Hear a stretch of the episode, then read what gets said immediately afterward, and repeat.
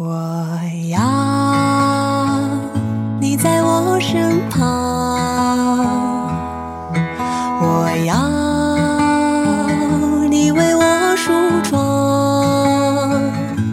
这夜的风儿吹，吹得心痒痒。我的情郎，我在他乡望着月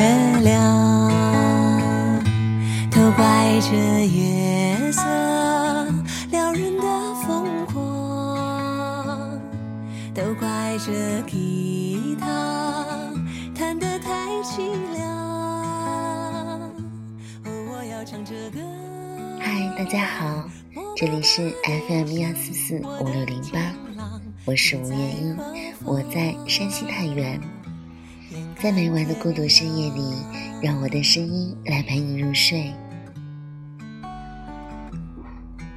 今天给大家分享的故事名字叫做《跟你谈恋爱不如单着》。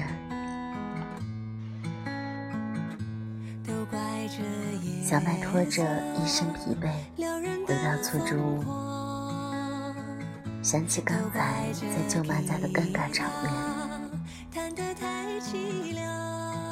舅妈又问起林雨：“林雨怎么没跟你一起来？”他最近忙什么呢？小麦支支吾吾地回答着，连自己都不知道在说些什么，因为他也不知道林雨在忙些什么。吃过晚饭后，表姐和表姐夫从外面回来了，表姐夫也问了类似的问题。林一不在南宁吗？怎么没跟你一起来？小麦这次说了实话，我也不知道他在哪。表姐夫尴尬地看着他，还张嘴想问啥，却被表姐扯了一下衣袖，便不再言语。是的。已经两个多月没联系了。林玉在哪？小麦不知道，他也不想知道。他受够了天天主动联系林雨，而林雨从来都只是冷漠的回答他问题的交流方式。所以两个月前，他突然不再主动联系林雨了。而林雨也一如既往的没有主动跟他联系。啊，不，期间林雨给他发过一条长长的短信。你说一句家里没有地方让你好好住，我就想办法要在家里建个房子，即使。那得花上十来万。你说一句，南宁至少要有房，我就得好好考虑买房的成本。在一起那么久，我的每个行动都是考虑如何才能满足你提的要求。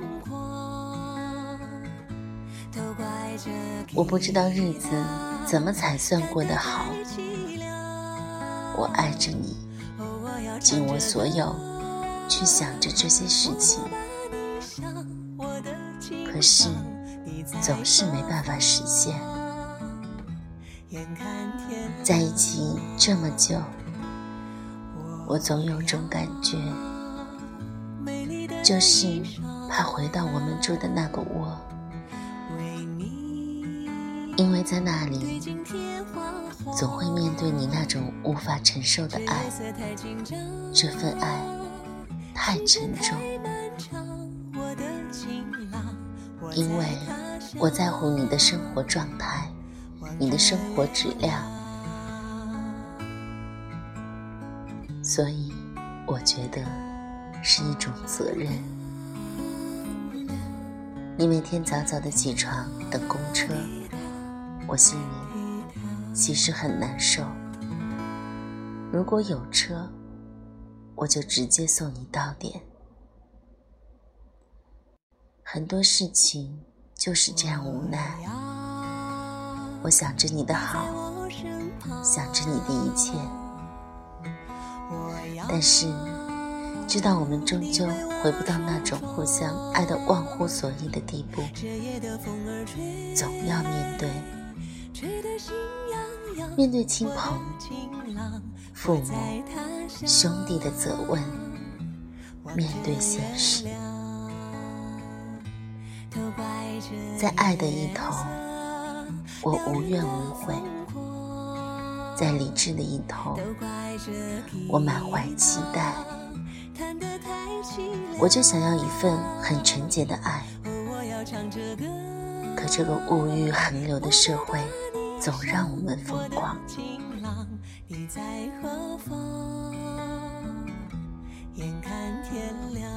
当时已是晚上十点半。小曼为了赶一份报告，仍在办公室里加班。看到喝醉的林雨发来这样的短信，心里的怒火马上燃了起来，咬牙切齿地说了句 “bullshit”，便继续写报告。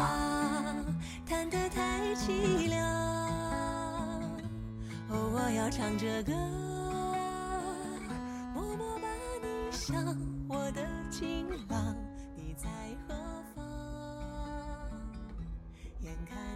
加完班已是零点，回家的路上，小麦想着林雨说的那些话，他一点儿也不觉得感人，反而心里的气不打一处来。小麦和林雨刚在一起的时候，跟所有的情侣一样恩爱。现在想起来，他们最好的时候有多好呢？半夜，小麦从房间穿过客厅去洗手间，淋雨都会陪他去。可是那样好的日子并不长，大概只持续了一个多月。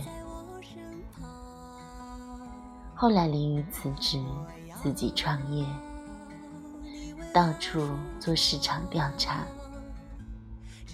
回来之后，就整天整夜的把自己关在房间里写方案、做计划。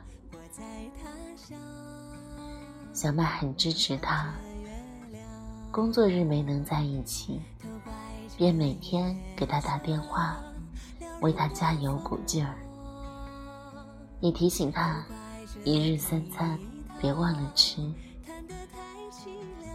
到了周末，小麦便全天的为他服务，端茶、送水、洗衣、做饭。然而，林雨的创业好像不大顺利，一直都愁眉苦脸的。起初，面对这样的林雨，小麦认为他是压力太大了，所以也处处理解他。小麦担心他太劳累，于是就约他周末出去走走。刚开始。他还半推半就的跟小麦去逛逛公园，吃吃小吃。后来，便不再肯和小麦一起外出了。他唯一的放松方式，就是坐在电脑前打游戏。后来，林雨终于盘下了一个店面，开了一家甜品店。也是从那时候开始，他回出租屋来住的频率，从每周一次变成两周一次，再变成一个月一次，到现在，他两个月也不回来一次。出租屋被小麦装饰的很温馨。刚搬进来的时候，小麦抛出来的照片，每个朋友看了都赞不绝口。而今，却只剩他一个人。再温馨的小屋，也显得有点冷清。店面刚盘下来的时候。小麦很为林雨开心，还很积极的帮忙挑选桌椅、窗花、各种摆饰。小店开张后，小麦周末不上班就到店里帮忙。隔壁小店的老板都羡慕林雨有个这么漂亮又勤快的女朋友。可是，林雨却不喜欢小麦到店里帮忙。他总让小麦在家里休息，尽管小麦觉得一点都不累，而且跟他在一起很开心，但终究受不了林雨的冷言冷语，最后便不再去店里帮忙了。彼此之间的高墙到底是什么时候筑起的呢？是两个人太忙碌。是在一起的时间长了，激情不在。现在细细解读一下林雨的信息，小麦终于发现，他们之间有着不可调和的矛盾，而且可能很早以前就存在。林雨在信息里说，他的每一个行动。都是在考虑如何满足小麦的要求，这一点让小麦觉得很可笑。把自己应尽的责任推脱为满足另一个人的要求，这难道就是一个男人的担当吗？小麦不禁想起林玉家的老房子，那是小麦。长这么大，见过的最老旧的房子，木板拼接成的墙壁，四处漏风，黄泥打湿的地板，坑坑洼洼。昏暗的屋子里，大白天也要开着灯才能看得见。整个屋子里没有一件像样的家具。除了那张为了小麦有地方睡觉而临时买回来的床，但那张床所在的房间，竟是临时用篷布和竹条搭起来的一个棚屋。小麦要上厕所，因为受不了粪坑的恶臭，林雨只能带她去邻居家借用卫生间。而因为没有个像样的洗澡间，从小到大每天都要洗澡的小麦，那晚在林瑜家，只是简单刷牙、洗脸、洗个脚就勉强睡下了。小麦去了一次林瑜家之后，就明明白白的跟林瑜说：“赶紧把家里的房子重建一下吧，不用多豪华。”方便住就行，这就是林雨说的小麦对他的要求。但是小麦觉得，就算不是因为他，林雨也应该建个像样点的房子，给他的老父母好好住。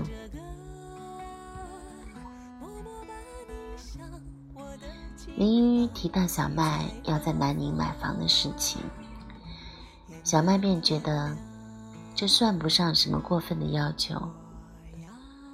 如果你想在一个城市立足，买房难道不是迟早的事情吗？也没说结婚前一定要买，因为那对林云和小麦的现状来说很不现实。但有这么个期待。难道不是理所应当的事情吗？就是十年八年之后再实现，也不是不可呀。可是，对于这些，林瑜却认为是小麦对他提的要求，并且是他难以达成的目标，这未免让人失望。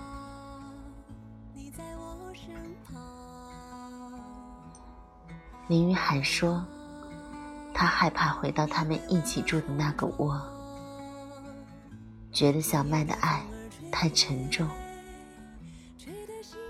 小麦看到这里，更是无奈。小麦要的爱情，其实很简单，无非是两个人相互有精神上的支持，相互关心和爱护。每天分享身边的小事，交换各自的心情，给予彼此积极乐观的能量。周末一起逛逛商场，看看电影，或者一起在家里做顿饭，请朋友来做客，在特别的日子里相互送个小礼物，在一起找个安静的地方，喝杯小酒，吃顿饭。偶尔有个小长假，可以一起出去走走。不管是登高还是去海边，两个人在一起就好。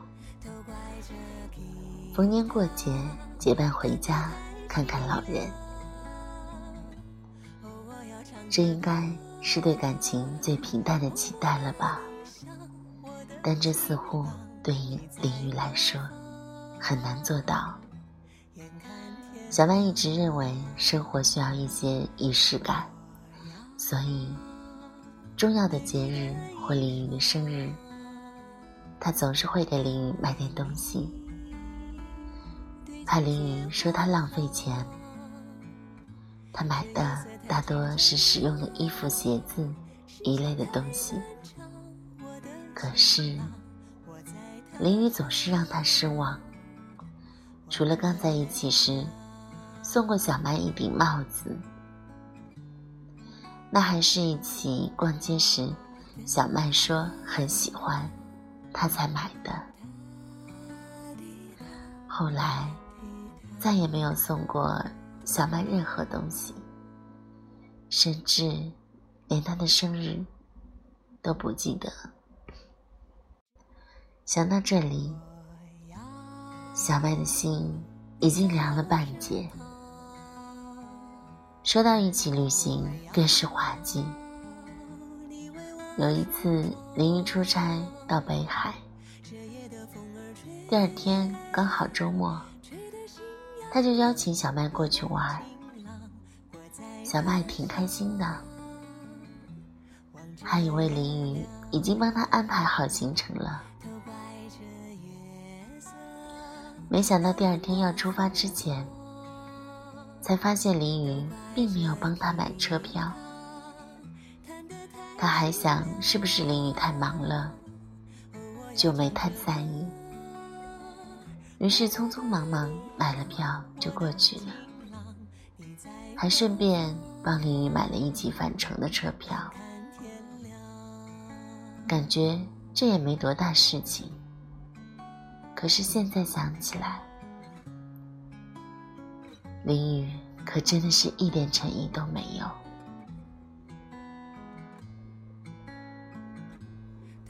林雨所说的小麦那份沉重的爱，无非就是小麦每到换季的时候，都帮他买一两件衣服，担心他忙坏了身体。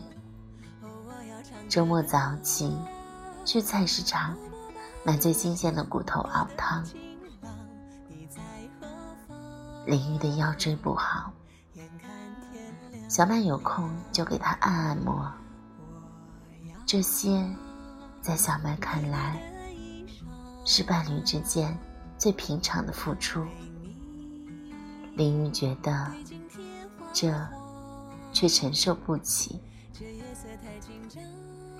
也许只是因为他不管是精神上还是物质上，都不曾给过小麦任何支持吧。他们之间的矛盾，在于彼此在这段感情中，能给予和能需求的不对等。从来就不是小麦的爱太沉重，他只是像个正常人一样去爱而已，而林瑜似乎不具备像正常人一样去爱的能力。他认为这是个物欲横流的社会，他也以为小麦要的就是房子、车子、票子，殊不知。小麦更需要每天的关怀和问候，以及他一直认为生活必须的仪式感。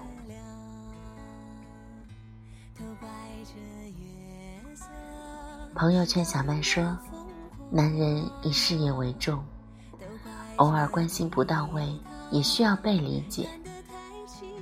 可是通情达理如小麦。”他怎么会不理解？